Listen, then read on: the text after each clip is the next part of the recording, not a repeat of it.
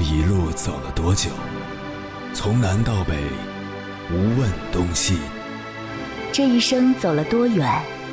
春华秋实，红颜白发。也曾鼓起勇气，奔向不曾到达的地平线。也曾迷失方向，受困于爱恨情仇的漩涡。当夜幕降临，一切归于沉寂。有人正迎着月光，踏遍千山万水，为你而来。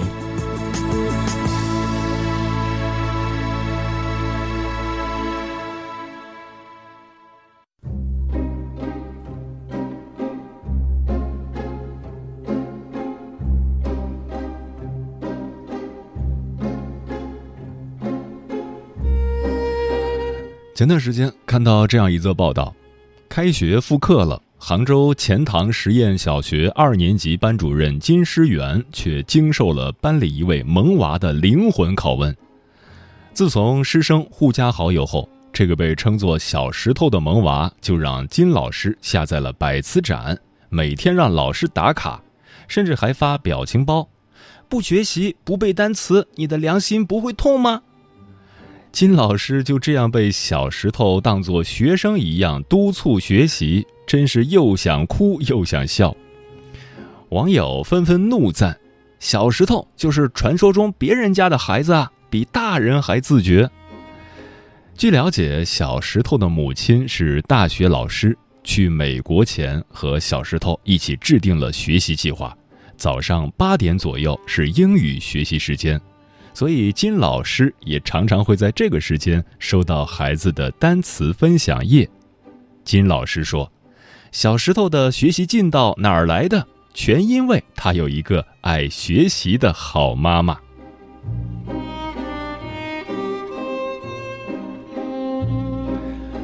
凌晨时分，思念跨越千山万水，你的爱和梦想都可以在我这里安放。各位夜行者。深夜不孤单，我是迎波，绰号鸭先生，陪你穿越黑夜，迎接黎明曙光。今晚跟朋友们聊的话题是：别人家的孩子背后是怎样的父母？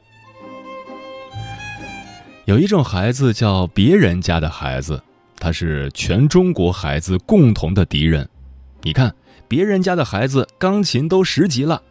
别人家的孩子这次考第一拿奖了，别人家的孩子英语说的可好了，等等等等。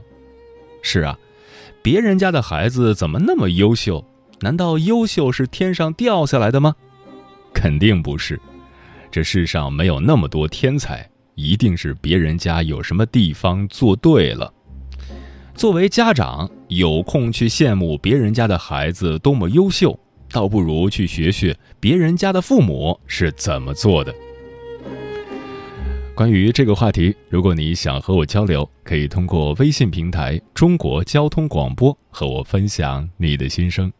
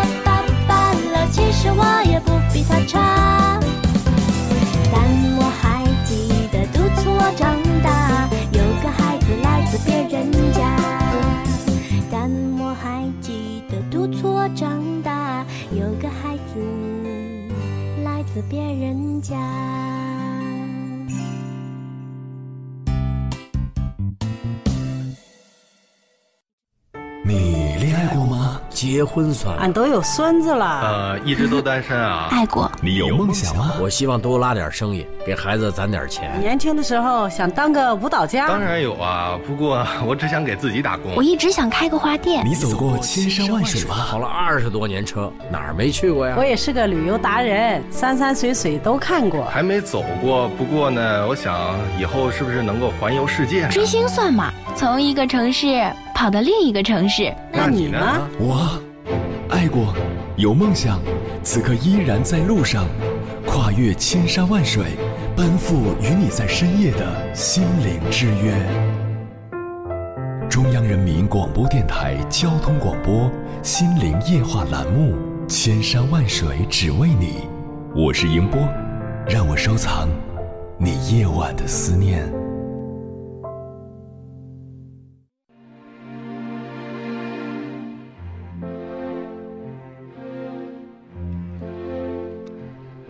俗话说“望子成龙，望女成凤”，家长都希望自己的孩子能够高人一等，可有时结果也许并不尽如人意。家长的教育与学校的教育对于学生而言都很重要，因此，当问题出现时，家长不妨反思一下，是否是自己的教育方法出了差错。毕竟，父母才是孩子最好的老师。今晚千山万水只为你，跟朋友们分享的第一篇文章，是一位考上清华的女生和她的爸爸妈妈一起写的，名字叫《我是怎么考第一的》。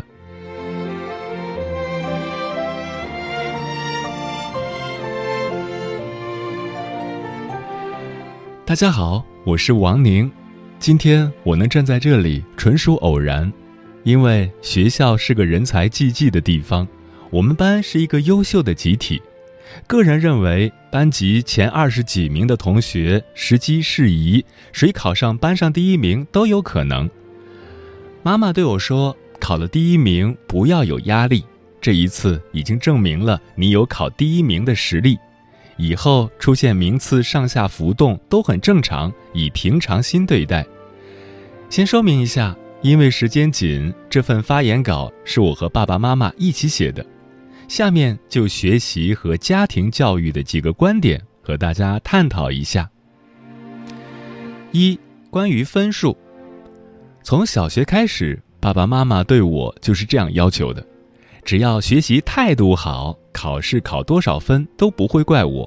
所以我考试对分数没什么压力，所以很少有发挥失常的时候，成绩也差不到哪儿去。我的经验就是。像考试一样认真做作业，像做作业一样的轻松考试。初中了，妈妈重新告诉我，考试只要考出你的真实水平就可以。比如某次考试，你的真实水平是九十分，你考了九十分就很好。如果因为某种原因你只考了七十分，那爸爸妈妈就会为你遗憾。因为你的努力付出没有得到对等的回报。在我们家，分数引起的反应基本上是波澜不惊的，考一百分也好，八十分也好，没什么太大的反响。人生处处是考场，从容面对，考出自己的真实水平就好。在我们家，物质也不与分数成绩挂钩，物质上的东西能给生活带来便利，而爸爸妈妈的经济能承受的就会给我买。与成绩没关系。爸爸妈妈认为那种挂钩很容易培养孩子的功利思想，而偏离了学习和生活的本质。我身上不缺零用钱，钱包里有一张银行卡备用，家里的小盒子里爸爸妈妈也常放了几百元零钱备用。爸爸妈妈的理念是，在当今充满诱惑的时代，孩子不缺钱，不缺爱。到外面走弯路的概率就要小很多。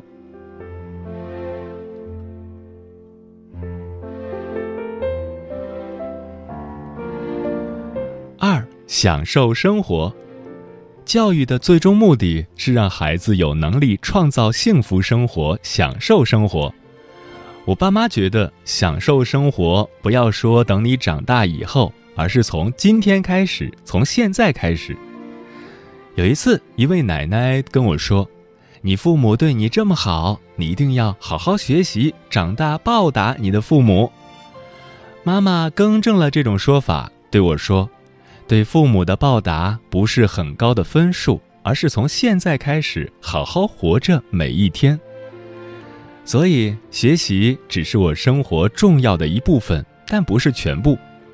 交朋友、看电影、打扮漂亮。和小狗狗玩，适当上网玩游戏，放松去乡下陪伴疼爱我的奶奶、外婆、外公，和有好感的男生聊天等等，这些让我的生活很丰富，也让我的生活充满了爱，生命之火激情燃烧。妈妈说，他从我的每一篇作文里都感觉到了我对爱的理解。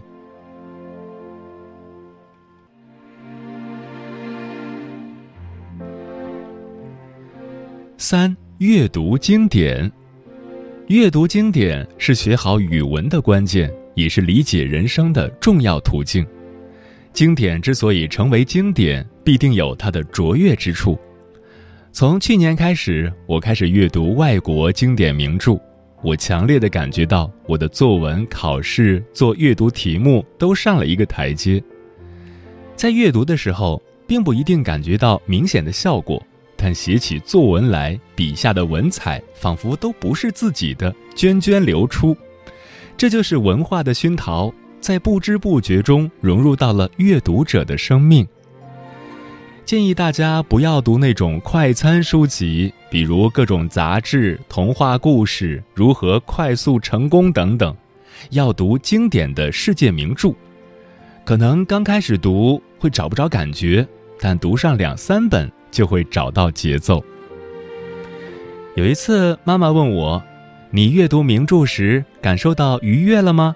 我说：“感受到了。”那一刻，妈妈很欣慰，因为愉悦是最高层次的享受。从阶段性的作用上讲，阅读经典可以使语文成绩提高十分左右。这十分左右对于中考来说是多么重要！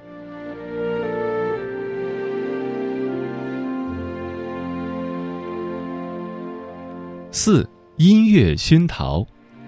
阅读、音乐和其他艺术形式，其终极意义都是让人在某一阶段感到愉悦，让灵魂舒展轻盈。孩子们时间很紧张，妈妈平时在接送我或开车一起外出的时候，会根据情况适时的挑选一些高雅的音乐在车里播放。我在放松的情况下。不知不觉地接触到了一些世界名曲，和一些歌词写得很好的歌曲。这一次我的作文拿了高分，就是以平时在车上听到的那些音乐为题材写的。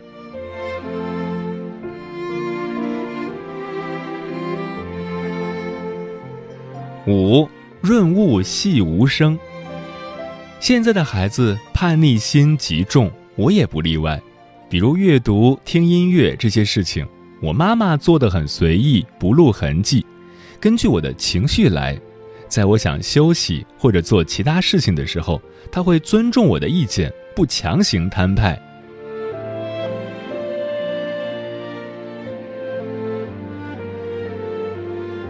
六、训练独立性。从小，爸爸妈妈就有意识的培养我的独立性，因为孩子不可能一辈子生活在父母的羽翼下。尊重孩子的选择，这是最重要的，因为人生很多事情不是只有一个选择，可以有很多选择，每一种选择都有一定的道理。不要用家长心中的选择去评价孩子。比如，我五岁的时候，天气很热。从幼儿园出来很渴，想要喝饮料，妈妈给钱给我，让我自己去买。我害羞，因为从未尝试过，害怕就不肯自己去。妈妈告诉我，现在你有两个选择：一是自己去买然后喝，另外一个是自己不去买，那就忍着回家再喝水。我犹豫了一下，选择了不去买，忍着。妈妈觉得这也是一种选择，就尊重我，也不评价我。小学时放学下雨了，妈妈也不会主动送伞，她知道我总会想办法的，比如和同学共用，比如在教室里先做作业，比如去超市里避雨，顺便逛一逛超市。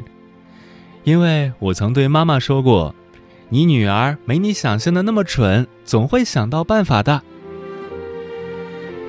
再比如，现在我买衣服，妈妈只负责出钱。上次和同学一起去买地摊货，二十五元买了一件衬衣，穿到学校来了。妈妈说挺漂亮的，但建议我把那些线头剪一下，别让人一眼就看出是地摊货。第二次我又去买了一件，拿回来就觉得小了，妈妈也没评价我，建议我送给一个比我矮一点的朋友了。这都是我的选择，爸爸妈妈都尊重我，不做负面评价。就是这样，我一路思考，爸爸妈妈一路尊重。我渐渐的长大了，遇事不逃避，学会思考，有自己的主见。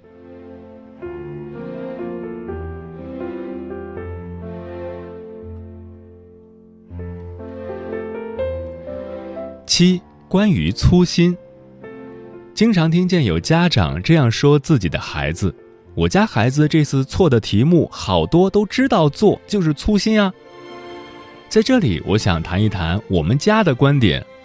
从小学五年级开始，妈妈就告诉我，粗心就是能力差、学的不扎实的表现。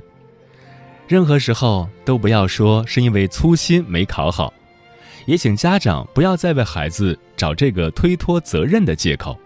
细心、沉稳、脚踏实地是必备的能力。如果具备了这些能力，偶尔丢一两分可以理解；超过两分，就是能力还欠缺，学得不扎实。这个观点，妈妈在五年级时就和我交流了，我也渐渐的认同。所以，我正常情况下能考高分，成绩稳定，这个观点应该起了很大的作用。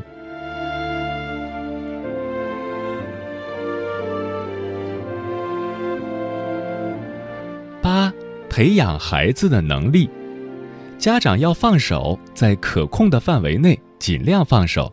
比如做一件事，孩子去做，可能只打三十分，你不满意，骂他，甚至代替他做了，当时事情的效果可以打九十分。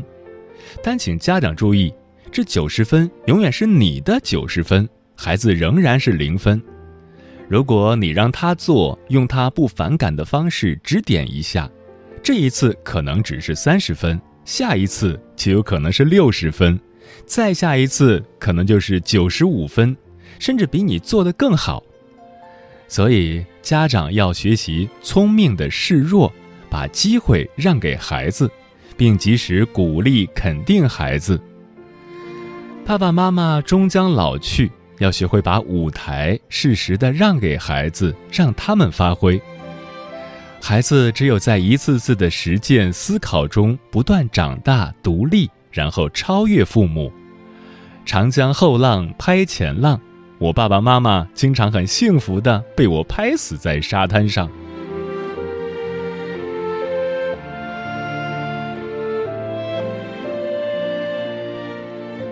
九，赏识孩子，扶持自信，呵护自尊。中华民族是个谦逊的民族，在教育孩子方面却容易走入一个误区，不注意赏识孩子的优点，而过分强调孩子的错误。当我做的对的时候，爸爸妈妈会及时肯定我、表扬我。妈妈平时在同朋友谈话时提到孩子的时候，她会充分肯定孩子身上的优点。我们偶尔听到，表面上会装的不在意，实际上我们很在意。得到肯定的这些优点，我们会继续坚持，越来越好，会按照父母描述的那样优秀的样子去校准自己的言行。当孩子出现错误的时候，就事论事的分析，不啰嗦，不翻旧账，正确面对事情，改正就好。事情过了，继续过美好的生活，不要把负面情绪过分强调和延伸。最错误的方式是在公众面前训斥孩子、丢孩子的脸。家长们，请呵护孩子脆弱的自尊。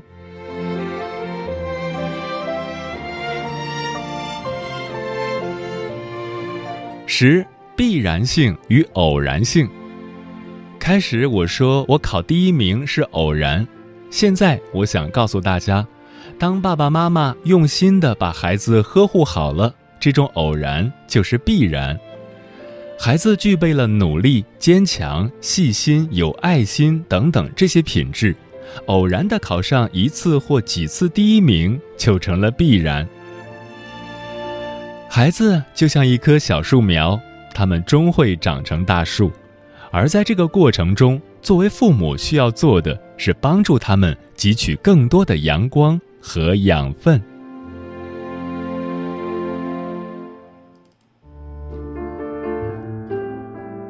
思念叫望穿秋水，有一种记忆叫刻骨铭心，有一种遥远叫天涯海角，有一种路程叫万水千山。千山万水只为你，千山万水只为你，正在路上。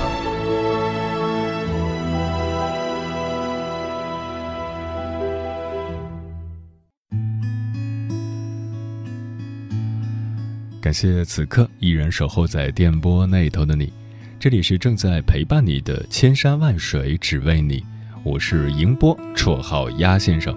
我要以黑夜为翅膀，带你在电波中自在飞翔。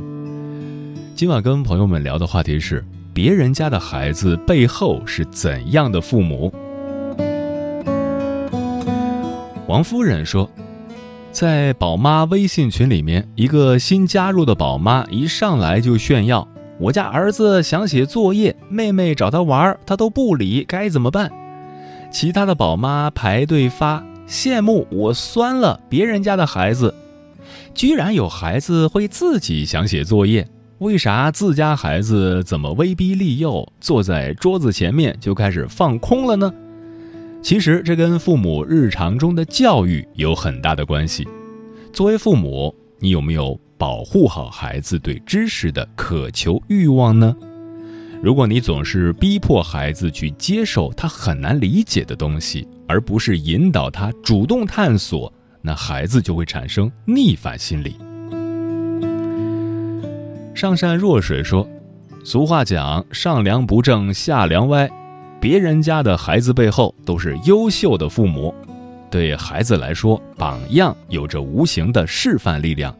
家长身教重于言传，用实际行动提升自己，终身学习，就是孩子成长路上最好的引路人。梦迪说。有时，一个家庭的孩子出了问题，父母总是想从孩子身上找原因，却忽视了为人父母自身的问题。父母也许不知道孩子太聪明了，聪明到他们会非常敏锐地捕捉父母之间的疏离和不和谐，然后他们会出现行为的变化和情绪的波动。我们总是在羡慕别人家的孩子是如此的优秀，但请不要忘记，只有别人家的父母才配得上别人家的孩子。嗯，有句话说的非常好，比孩子这件事儿，最终比的都是父母。父母没有赢面，孩子没有胜算。当然，还有一句话同样值得我们学习：最棒的父母是帮助孩子独立，然后得体的退出。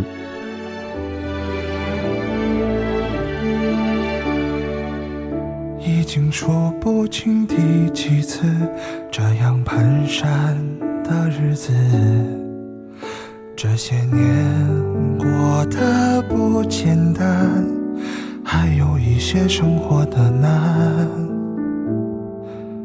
踏平锋芒的孤单，回头看也算平凡。人世间总会有心酸，还好有我们作伴。听我说，可以听我说，我有时懒惰，有时脆弱，有时像一个未经世俗的孩子，还不懂复杂与颠簸。不要失落，就这样听我说。若没有曲折，怎懂快乐？开心和难过，总要找个人说说，日子总会变好的。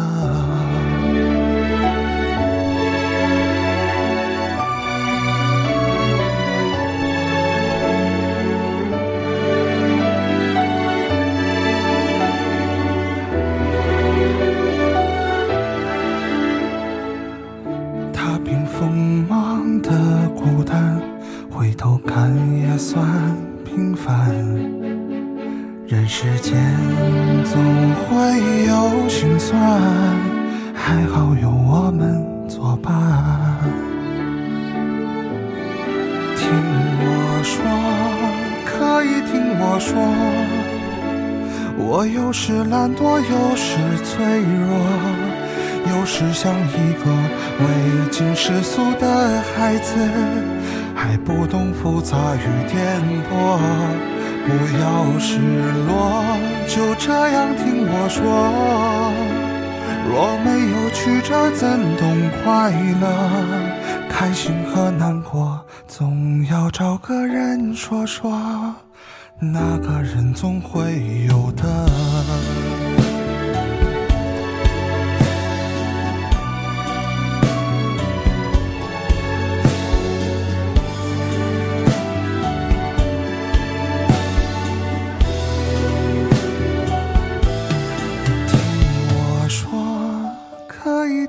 说，我有时懒惰，有时脆弱，有时像一个未经世俗的孩子，还不懂复杂与颠簸。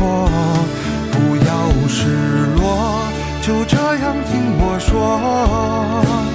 若没有曲折，怎懂快乐？开心和难过，总要找个人说说。